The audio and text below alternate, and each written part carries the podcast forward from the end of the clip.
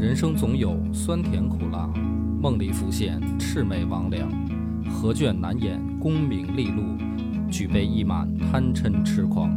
野史下酒四电台，道出不一样的精彩。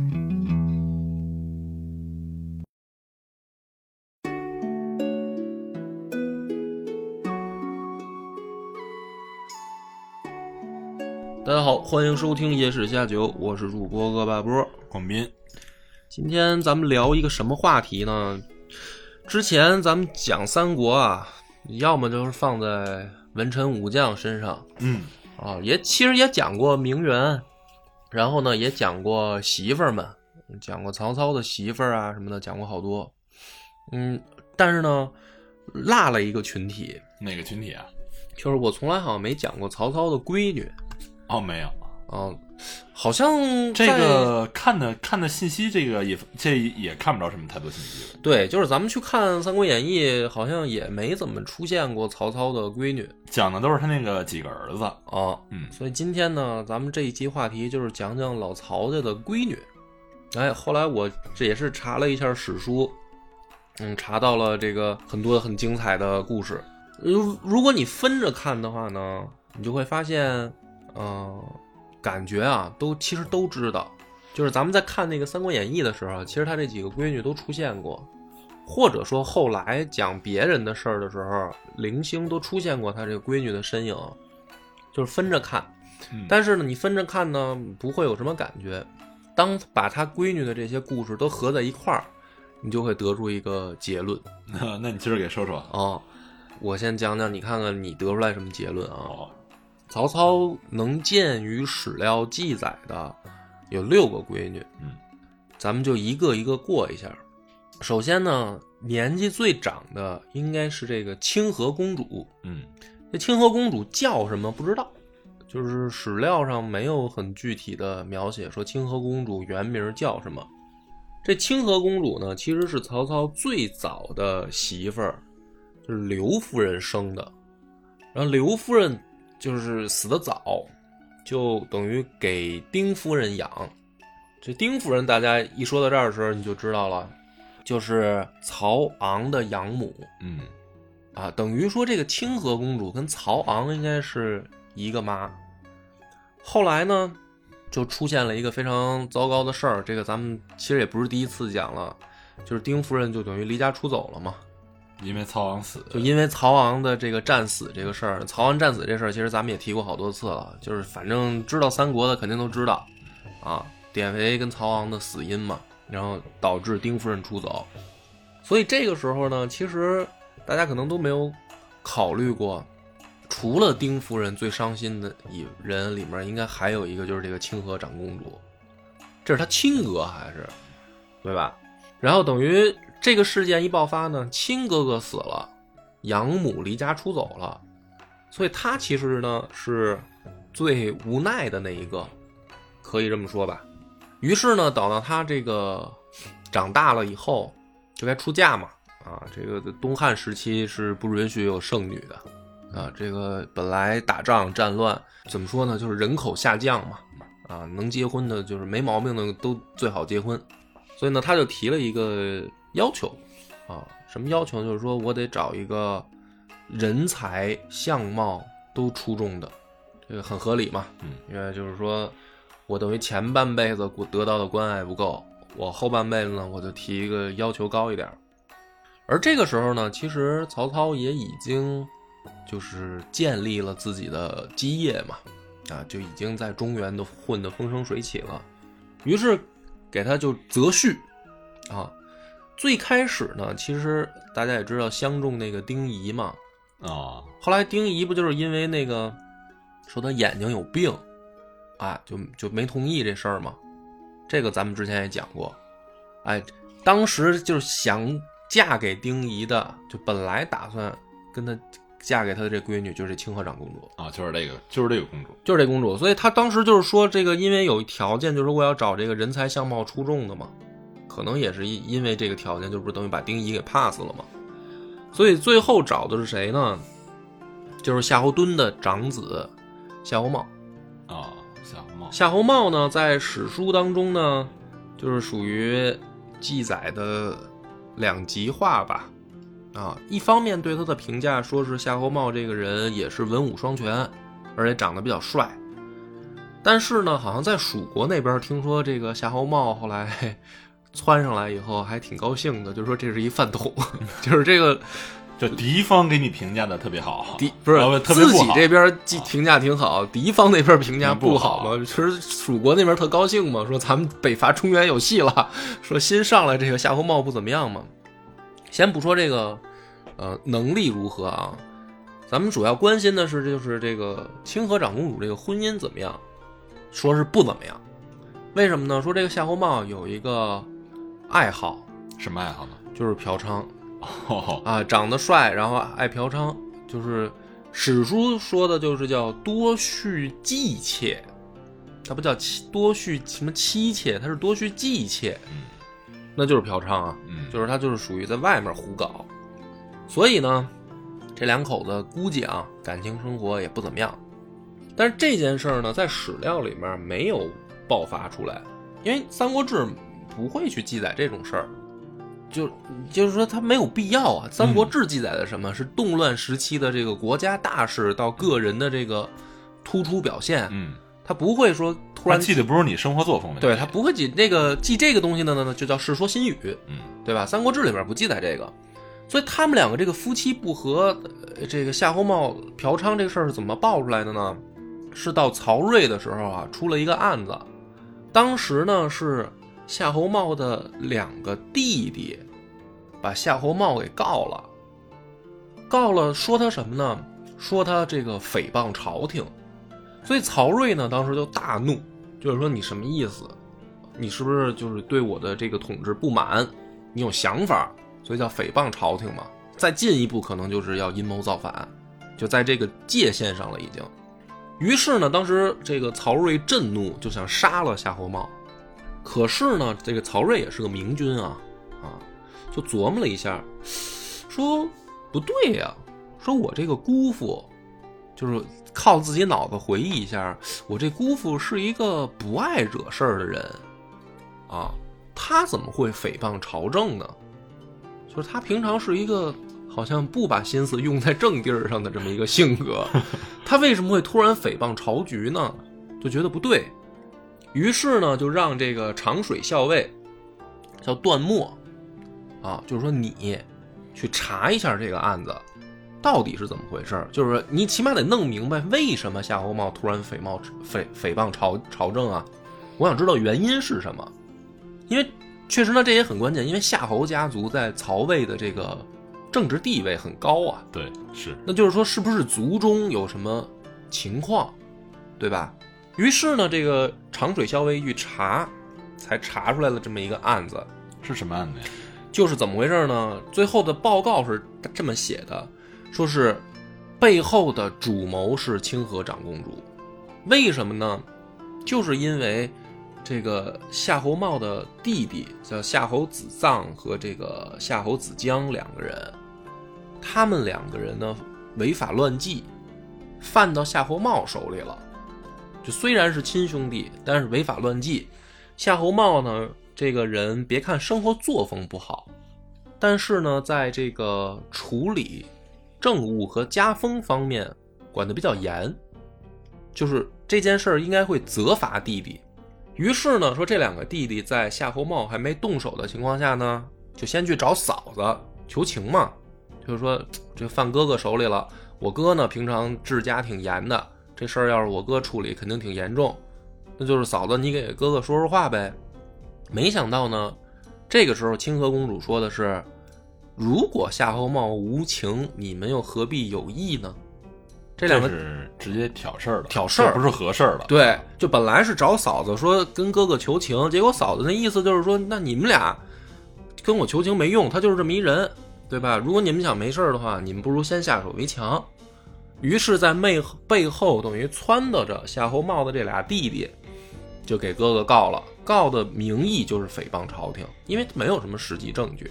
然后清河长公主呢，等于从旁作证，所以这件事儿传到曹睿那儿的时候呢，才那么严重，因为是你自家兄弟以及你媳妇儿告的，相当于是这么一个案子。然后呢，等于翻开以后呢，就是再进一步，就是为什么清河长公主会去挑这个事儿呢？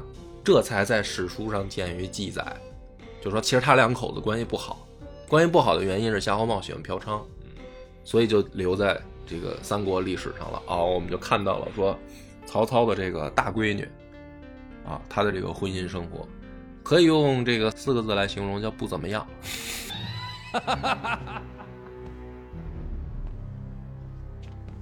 不可能，绝对不可能。就后来呢，这个曹睿弄清楚真相以后，就也就没有再没有弄夏侯茂了嘛，因为没这事儿嘛，就等于子虚乌有。所以两口子最后的婚姻生活呢，就相当于形同陌路，就谁也不理谁了，一直到死，就是谁也不理谁。这是曹操家的大闺女。这个光听到这儿的时候，其实我当时就已经有一个感觉啊，因为原本我想象的是。曹操怎么说也是北方霸主，他的闺女，因为起码说到这个前三代老曹家的政权还是稳固的，对吧？因为你是到第四代曹芳的时候，司马懿开始出来这个搞事情，起码前三代都是老曹家还镇得住场的时候，所以我本来以为的是他的闺女啊，应该生活不错，但是看完清河公主的故事，我突然意识到，哎，好像不对。好像不对，这是第一个悲剧吧？嗯，然后呢，再往下看啊，它下面三个，就我估计的年龄排序啊，下面三个，一个叫曹宪，一个叫曹杰，一个叫曹华，这是三个有有名字记载的，就是他史书上我们能找到的曹操一共有六个闺女，只有这三个闺女有名字。剩下三个没名字的啊，所以中间这三个，曹宪、曹节、曹华，为啥有名字呢？就是因为他们三个都嫁给汉献帝了啊。所以在这个《后汉书》里面有一句话，就是“操以献节华配帝”，就这就有名字了啊，就知道这三个姑娘具体叫什么了。那么这三个姑娘的这个下场呢？就是故事是这样的，嗯，他们三个就是很奇怪啊。你说你嫁，因为我们当时最早看《三国演义》的时候，我以为嫁了一个闺女嘛，就是曹节，没想到嫁了三个，而且史书里面还有一句话，就是说嫁的时候还有应该是，呃，就是小闺女曹华还没成年，等于是说还不能直接送到这个汉献帝那儿，要先留在魏国等他长大再送过去。就是要留在曹操身边长大再送过去，所以就很奇怪，为什么你嫁就好了，你为什么要同时嫁三个？这就很奇怪，其实，对吧？你嫁一个不就行了吗？因为大家都知道，这肯定是政治婚姻。对啊，这个能能想象得到，曹操就是等于要把自己的血脉跟老刘家的血脉强行产生联系，对吧？他不就成国舅爷了吗？你达到政治目的，你嫁一个就可以了，你为什么要一下送三个？这里面就有一个原因，什么原因呢？就是前咱还得分这个故事也得分两头说。首先是第一次这个三国著名事件，就是衣带诏事件啊，就是董承在背后搞的这个衣带诏嘛。当时就是下的跟汉献帝，呃对，也是跟汉献帝嘛，因为董承的闺女是董贵人，嗯，是等于。汉献就是刘协的妃子，是这么一个关系。他搞的衣带诏，这个衣带诏我们就不细讲了，因为它是著名事件嘛。结果就是，等于这个董贵人还怀着孕呢。这个情况下让曹操给打死了，然后董承这边就整个事发全部让曹操铲除嘛。这是三国一个著名事件。然后第二次呢，其实是不太出名的，就是福皇后事件。这是什么事儿呢？她是真正这个汉献帝的皇后嘛？因为董董贵人她不是后，她是妃。那这个比董贵人的地位还要高。高，等于这个是发生在董贵人之后的一个事儿，就是福皇后呢给她爹福完呢写了一封信，写的信的内容就是说，最近呢皇帝经常的私下里呃叹气，然后对曹操呢多有不满。等于皇后呢给他爹写了这么一封信，意思是什么呢？就是说你能不能找个机会，联合一些忠臣义士，把这个姓曹的做掉。这封信呢，福完拿到以后没说什么，然后呢，福完的这个七弟，就是福完媳妇儿的弟弟，也拿到这封信了。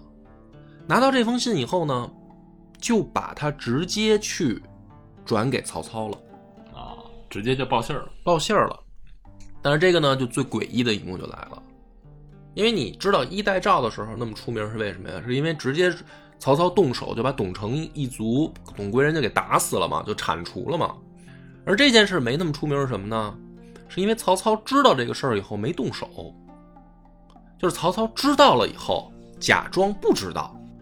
当然了，我们分析啊，有有可能是这样的，就是他一直没有动手，他没有动手。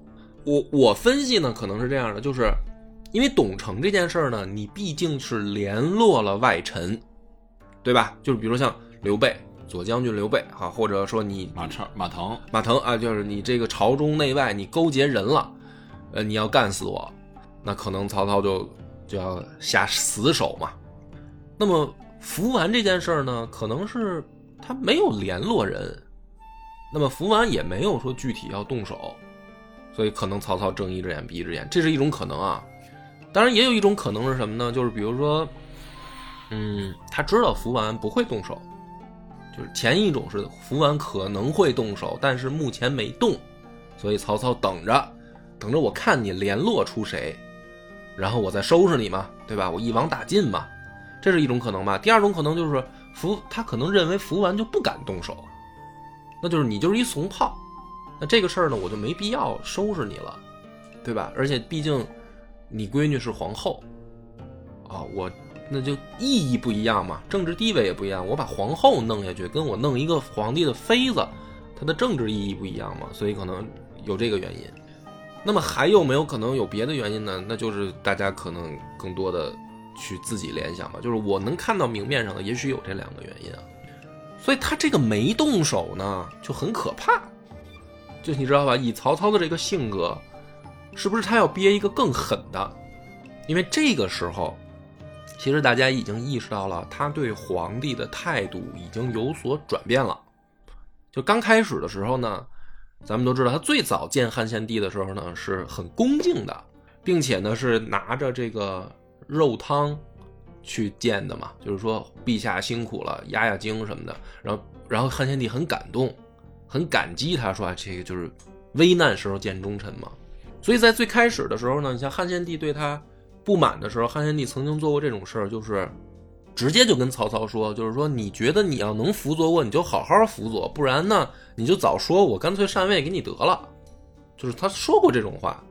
当时曹操的表现是跪在地上倒退出去，就是吓坏了，很惊恐很惊恐，就是说，哎呦，我怎么会让你说出这种话呢？是吧？就很惊恐。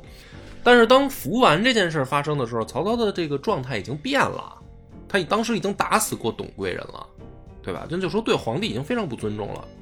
所以呢，这个时候他没有动手，就更可怕了。这个时候有一个人就非常担心，就是荀彧。荀彧就特别担心，担心什么呢？就是说，第一个这件事儿我也知道，就是福皇后给福完写信这件事儿，荀彧竟然也知道，而荀彧可没有去报信儿。但是呢，我估计荀彧担心的还不是这个，荀彧担心的就是万一曹老板要动手，会不会就是连带着汉献帝一块儿吃瓜烙？这是我猜的啊。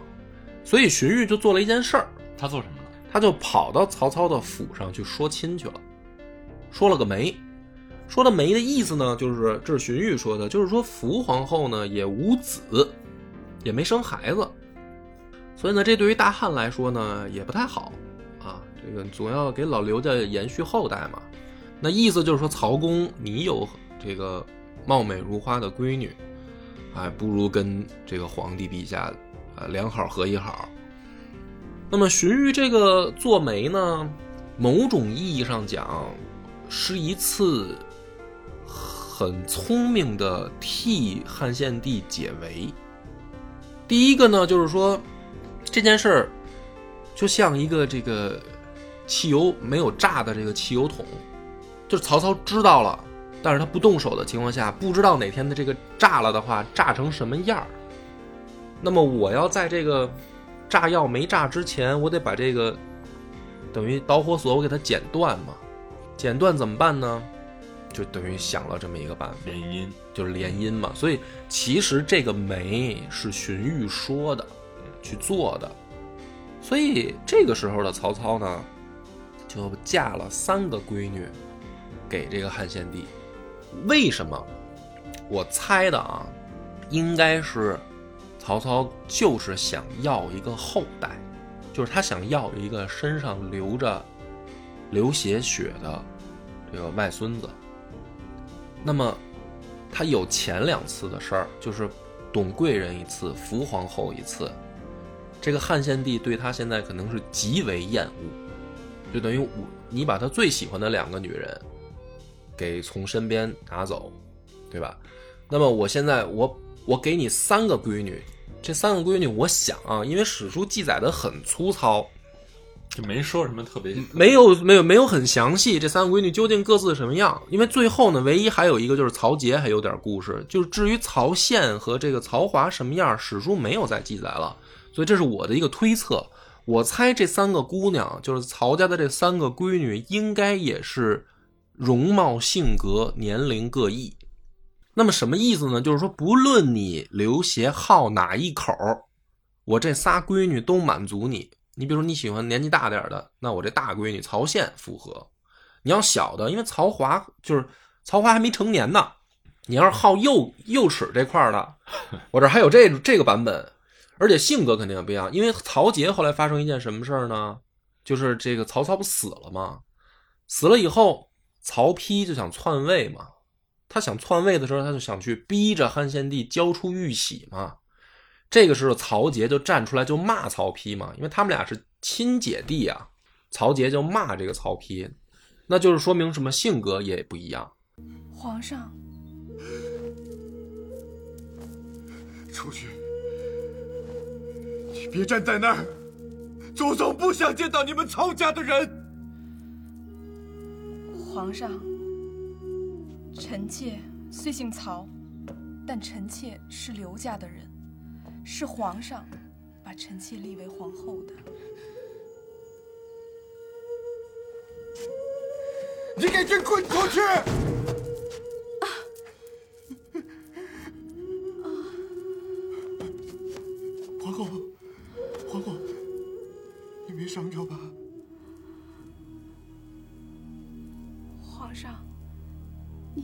皇后了。皇后，朕不该动手。朕心神大乱，朕，朕已经不再是朕了。都是家兄不好，惹皇上生气了。臣妾无碍。若是打一仗，能让皇上心里痛快些，臣妾愿意天天给皇上打。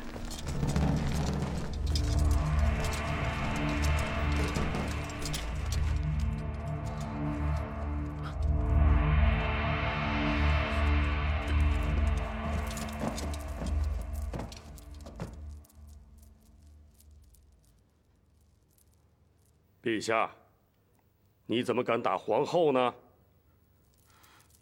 男人可以打老婆，天子就不可以打皇后吗？哼男人是可以打老婆，天子也可以打后妃，但是你不行。你可别忘了，她是先魏王之女。曹洪、曹休，你们来干什么？陛下，皇后，我等是促驾而来。我先告诉你们，我不光是陛下的皇后，也是陛下的臣民。别说今天陛下打了我，就是杀了我，也是天经地义的。同样的，你们两个不光是曹氏子孙，更是陛下的臣民。你们若是助纣为虐，今天就是杀了你们，也是天经地义的。皇后，是吗？长剑在此，陛下如要杀我，哼，就请拔剑吧。曹洪，你敢放肆！哼皇后，咱们虽然同是曹氏血脉，但是今日之事，臣不敢以私废公。陛下，起行吧，满朝文武都在门外等着，请陛下临朝。曹洪、曹兄，我父王功盖寰宇，名满天下，还不敢窃取神器，而你们两个竟敢帮着曹丕行篡逆之事。如果是这样，必遭天谴雷劈！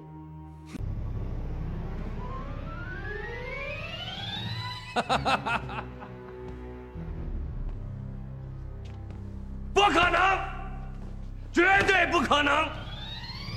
明显老大性格比较沉稳，因为曹华好像就是曹宪好像没什么动静儿，小孩儿呢肯定就比较活泼嘛。那曹杰你就可以看得出来，肯定是比较刚烈的，哎，比较就是嫁夫随夫的，肯定是三个性格也不一样。所以我估计为什么嫁三个，就是因为曹操就想要一个带刘家血脉的外孙子，所以我给你三个，满足你的一切幻想。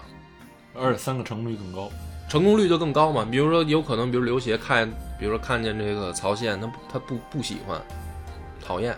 当然了，也是可能给世人一个交代，就是说我夺走你两个媳妇儿，我还你三个，这也是有可能的。因为可能会有人想说，你去干涉皇帝的婚姻嘛，你把人家，而且董贵人是有身孕在身的情况下，你给人打死了，对吧？所以嫁了三个。那么这三个闺女的这个结果，啊，还是那四个字，不怎么样，也是不怎么样不。怎么样。这个，因为大家都知道，就是最后曹操死了以后，曹丕就篡位了，所以曹操的那个所谓的只当可能最大的这个外戚的这个理念，到儿子那儿也就没执行下去了嘛。就是说白了，那这样的情况下呢？曹宪和曹华直接就没有再见于史料记载了，就不知道结果如何，只看到一个曹节，就是陪刘协去做山阳公嘛，因为他被等于禅让以后，他就变成这个县公了嘛，呃，去去地方上。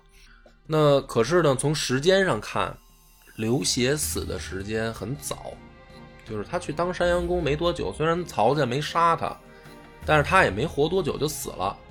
可是这个曹杰是记载活到了六十岁，那也就是说，这个闺女就是前大汉皇帝的这个皇后，差不多要守了二十多年寡，但没有人会再会再娶她了，娶不了。你不可能了。对，她就是一个政治符号了，对吧？那他的他的那会儿也算是长寿了，那算是长寿啊，但是你说这个，就是说从婚姻生活上来讲，对不幸福这是一个非常不幸的事儿，对就相当于你就是守活，就是后半辈子一直守活寡，而且没有人会敢娶你，就是你是等于为了赌你爹为了赌这个悠悠众口的这么一个政治婚姻，对吧？然后你是好像就是大汉最后的体面，因为你这个皇帝不能没媳妇儿啊，哪怕他死了，你得这你也得给人守着。这对于曹杰来说，那就是一个非常不幸的结果嘛。所以呢，这三个闺女的这个婚姻，说实话也不怎么样。但是你也可以看得出来，很明显就是一个为政治牺牲的这么一个作用。还有两个没名字的，这年龄我就说不好了啊，就是谁大谁小，我也不太肯定。但是从重要程度来讲呢，先讲这个安阳公主。安阳公主呢，嫁的人还是不错的，她嫁给谁了呢？就是她嫁给了荀彧的长子荀彧，最牛的曹魏的氏族里面，荀家肯定是最算 number one 吧，就是曹曹操身边的第一谋士吧，我觉得，因为咱们不能说按照什么聪明才智论，这个就是特别演绎嘛。你要去看《三国志》的时候，你就明白，肯定还得按照氏族出身去论，对吧？所以当时曹魏政权里面最强的氏族，肯定是荀家无疑了，因为这个许县这个地儿之所以作为曹操用兵的根本，就是因为荀家嘛。所以嫁给这个荀彧其实不错，但是呢，大家也知道，就是说荀家后来牵涉进了两个政治风波。第一个大家都知道，就是因为曹操后来想再往前走一步的时候呢，荀彧其实是不支持的，所以就发生了第一个空饭盒事件。荀彧后来就死了。对，就是等于曹操送了一个很精美的饭盒给荀彧，荀彧一打开呢，发现是空的，我就明白了，你不需要我了嘛。于是呢，这个荀彧就是回去，据说就自杀了嘛。普遍公认的说法就是自杀了，也说郁郁而终的，也有说服毒自杀的。那么这个情况下，荀家就可以说是跟曹家就叫掰面儿了，对吧？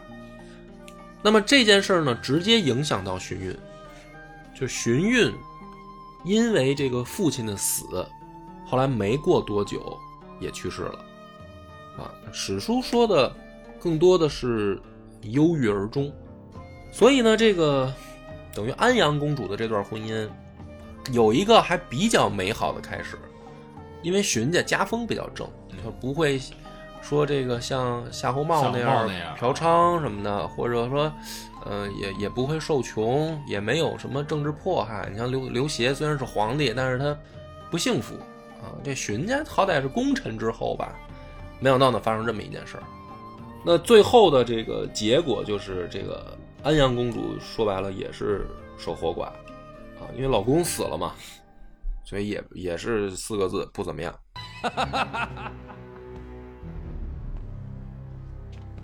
不可能，绝对不可能！最后一个呢，就更更扯了，就是金香公主。这个金香公主，她的这个出身就跟曹操之前的那些闺女有点儿区别。她的妈妈是呃隐士，隐士啊，对，就是伊尹的那个尹，隐士。隐士是谁呢？是何进的儿媳妇儿。然后曹操大家都知道他人妻控嘛，就是何进死了以后，他就把这个尹氏收了房了。这个尹氏呢，还带了一个拖油瓶儿，就等于是何进的孙子，就是何晏。你清楚这个人物关系了，嗯就是等于何晏相当于算是曹操的养子养子啊，因为曹操把人家的这个老婆给收编了。对，就是这么个意思，把人家何家的儿媳妇给收编了，所以就等于把何晏当成养子抚养长大。所以这个金香公主呢，据说是这个曹操跟这个尹氏生的闺女，这是一种说法啊。也有说这个金香公主的生母不是不是这个尹氏，是杜夫人，这有两种说法。哪种真哪种假，我反正分辨不出来。但是呢，我们就按最狗血的那种说法啊，这个金香公主嫁给谁了呢？嫁给谁了？嫁给何晏了。如果是前一种说法的话，也就是说金香公主跟何晏应该是同母异父的兄妹，对，结果俩人成夫妻了，就是这是最狗血的说法啊。所以我估计这个才有另一种说法，说可能金香公主的生母她是杜夫人，那就这样的话就不是什么兄妹，呃嫁给他的长呃养子嘛。哎，对，就是这就相当于没有有没有直接的伦理的这个血缘关系了嘛。但是这个呢，分不清楚，记载模糊啊。那么不管怎么说呢，嫁给何晏又如何呢？嗯，何晏这个人，嗯、在三国历史上记载的是有点儿出了名儿的不靠谱啊。首先呢，也好色啊，长得是不错啊，据说是这个，嗯、有一个有一个词嘛，河郎附粉嘛，就是说他长得白呀、像抹了脂粉一样，搞得这个就是都出了名了嘛，小白脸儿小白脸儿叫小白脸儿，但是呢好色，而且什么呢？嗑药，还嗑药，就是五石散啊，嗯最早就是这个何晏在嗑，他给发扬光大的，才搞到后来这个魏晋的名士们去刻这个五石散啊，最早就是何晏这儿开始刻的，这就相当于什么呢？嫖娼、嗑药他都占齐了，而且呢非常轻狂，就是不知道是为什么谁给他的自信啊？据说好像是因为确实尹氏特别漂亮，就是曹操可能一度非常喜爱。我觉得也有可能，因为他长这么帅，那肯定是得有遗传吧？而且曹操把人妻收编嘛，啊、你们应该也是看中了。所以当成养子，但是他是比曹操其他养子明显更猖狂的，因为这个秦朗也是养子，曹真也是养子，对吧？没人秦朗就好像挺挺克制，但是这个何晏就比较猖狂。史书记载是何晏这个服侍待遇要求不能比曹家的孩子差，就是他自己要求的。你比如说曹植有什么啊，曹丕有什么，那我也必须得有，他直接提要求。而且后来呢，这个这些事儿啊，本来就不招曹丕喜，本来曹丕就讨厌他。后来呢，发生的事儿大家都知道，就更那个更惨了，就是他等于站到那个曹爽的队伍里嘛。啊，当时他们有一个这个浮华党，啊，你听这个名字就知道，浮华党 很符合何晏的风格啊，从小如此。浮华党后来得罪的最大的人物就是司马懿，因为曹爽最大的政敌就是司马懿啊。其实从曹真那一代也就算上都开始吧，就最大的政敌是司马懿。所以后来何晏呢也是相当于惨死。但是实际上呢，这个话也可以反回来说，何晏活着的时候啊，对这个媳妇儿也是有一搭无一搭啊，就对这个金香公主也是爱搭不理，就就跟 没这人一样。所以呢，等于曹操的这个六个闺女，我现在一一就讲完了。呃，刘协占了仨啊，夏侯茂占了一个，然后荀彧占了一个，何晏占了一个。除了刘协，咱们不评价吧，就是没法评价，因为这个属于挺无奈的，就是你无法评价他个人能力如何，因为曹操压着他。剩下三个在魏国来说啊，某种意义是意义上也叫一时俊杰啊，就是夏侯茂、荀彧和这个何晏，在曹魏的政坛上也是有过高光时刻的。可是呢，总结下来，你可以发现，这个闺女们的命运都不怎么样。对，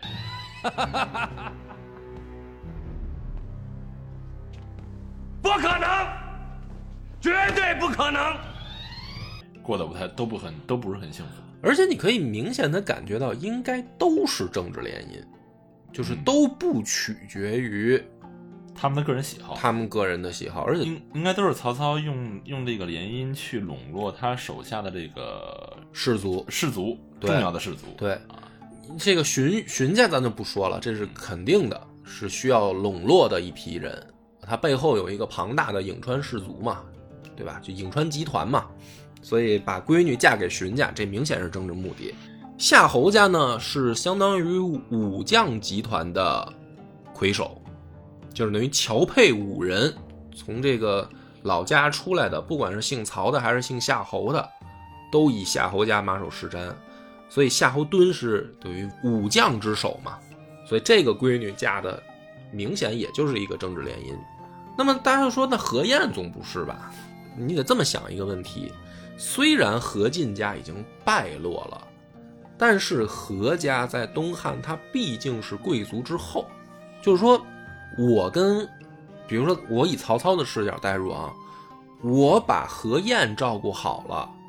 意味着什么呢？我对老领导的这个后代有一个交代，就是何进虽然死了，但是曹操作为何进曾经的下属，我把何晏照顾好了，意味着什么？就说什么叫报答这个老领导的知遇之恩嘛？嗯，他是他是存在着一定的这个要做政治口碑的，嗯，所以其实这个所有的闺女算在一块儿。你都可以发现都是政治联姻，当然结果呢都不好。那其实看到这儿的时候呢，就是我就当时就在想这个问题：你说曹操啊，在三国时代他应该是最强军阀了，就是连他的闺女都生活的如此不幸，我就想着这这个话题，而且，但是其实你看我讲完这六个人的闺女闺女的这个命运以后，我发现其实我都在。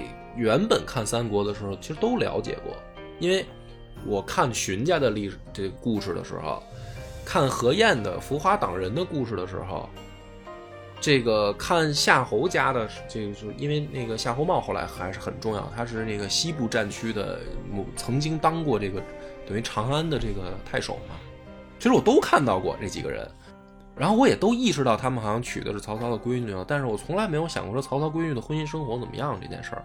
哎，直到说系统的把六个故，其实也不能六个，四个故事吧，因为毕竟有三个架子是一个老公。把这四个故事拼到一块儿，我才发现，我操，这架子真是都不怎么样 啊！而且都是等于就是没有到很憋屈吧就？感觉他们的后半生怎么说呢？都是每天都是一个折磨。你比如说那个守寡那个，嗯，对吧？他没人敢娶他嘛。对，没人那那他后半生，他他他活到六十岁，他怎么办呢？但是很多事儿他自己又选择不了，啊，因为曹操曹操去安排他们的闺女，按刚才说的，应该还是按顾及家族的利益嘛，对吧？嗯，他这个统治的利益嘛。对啊，那这个其实说白了，这个你闺女的幸福，这个幸福可能并不在他的主要考虑范围之内了。对，肯定不是了，因为就是说白了，除了夏侯茂啊，可能是个人生活作风问题，另外两家到最后他就是对曹家都有意见嘛。荀家其实到最后是对曹家有意见的，然后何家呢，某种意义上，其实他对，就是对于曹家来说，也就是一个依附关系。你要说他多喜欢曹操这闺女，我觉得也谈不上，因为太多记载是见到何晏本人去浮华党里面这么搞事情。但是这个时候大家也想，就是说，哎，你说这个根本就不新鲜嘛。其实三国的时候大家都知道，肯定是政治联姻嘛，政治婚姻，谁又能幸福呢？对吧？就比如说孙权的妹妹，不是也不幸福吗？孙尚香，孙尚香，孙尚香同志好像据说是十八岁嫁给刘备这个已经快六十的老头子嘛，那肯定也不幸福吧？而且最后不是等于还是回到东吴，然后相当于也是守活寡嘛，对是没见着，所以说大家都都会觉得说，你说这个也没什么可新鲜的嘛，大家都不幸福。因为他他自己的家世这么显赫嘛，嗯，按理说你你的家世显赫，应该你的闺女就是怎么说呢？对方会顾及你的家世，嗯去对待你的闺女嘛，对吧？而且啊，要因为史料记载的不是很确切，而且好像这几个闺女等于就都没生孩子，就都断后了。就这一支上啊，那如果是真这样的话，嗯可能就是这些政治婚姻，它这个婚姻没有什么这个这这方面的这个火对我估计对我估计就是知他们嫁的这些老公也都不喜欢他们。对对对，就是再说再说白一点，就是连夫妻生活可能都不过。有的，因为你想，就是有的人可能说呀，她老公死了，这个没法过，对吧？那活着的时候可能也不过，就是没孩子。反正我没查着，就是具体，比如说她这闺女有没有直系的后代，好像是没有啊。所以就这就是非常可悲的一件事儿了。我觉得啊，就是曹操这几个闺女的境遇呢，我觉得还有一点就是可以看到曹操当时在那个阶段，他为了控制北方这一块儿呢，就是呃平衡几个势力，他去做的这个选择，可能这个势力的这个各方利益确实很复杂，嗯真的很复杂。你看，不管是他的汉献帝，还是他手下的这个各个重要家族啊，他要去平衡这个拉拉拢各个势力，他外部又面临外部又面临军事威胁嘛，然后内部又乱，你包括那个谁，那个从一代诏到后来，就是他他要去，包括那个汉献帝那个这个的妃子去去作乱嘛，他为了去笼络这个稳定各方势力，其实做出了很多很多很多方法吧，很多尝试，嗯，但是实际上最后证明了都没有曹丕曹丕最后来的这个这个这么直接。哎，你要这么说的话，其实也对哈，就是说，也许曹操，因为大家都会猜他最后是不是也想称帝嘛。对啊，其实通过他这，可不可以这么理解呢？就是通过他去嫁闺女的这个种种的迹象表明，其实曹操还是想以稳住局面为主。至少是稳住当前吧。就我不想以后，但是我现在不能让手底下这个局势乱。我怎么动员或者拉拢手下的这这这些这些这些家族呢？为我效力呢？我只能是增加利益往来嘛。嗯嗯，增加增加利益往来，你送再多的钱，也不如联姻来的更直接。行，咱们这个这一期节目就到这儿，感谢大家的收听，拜拜。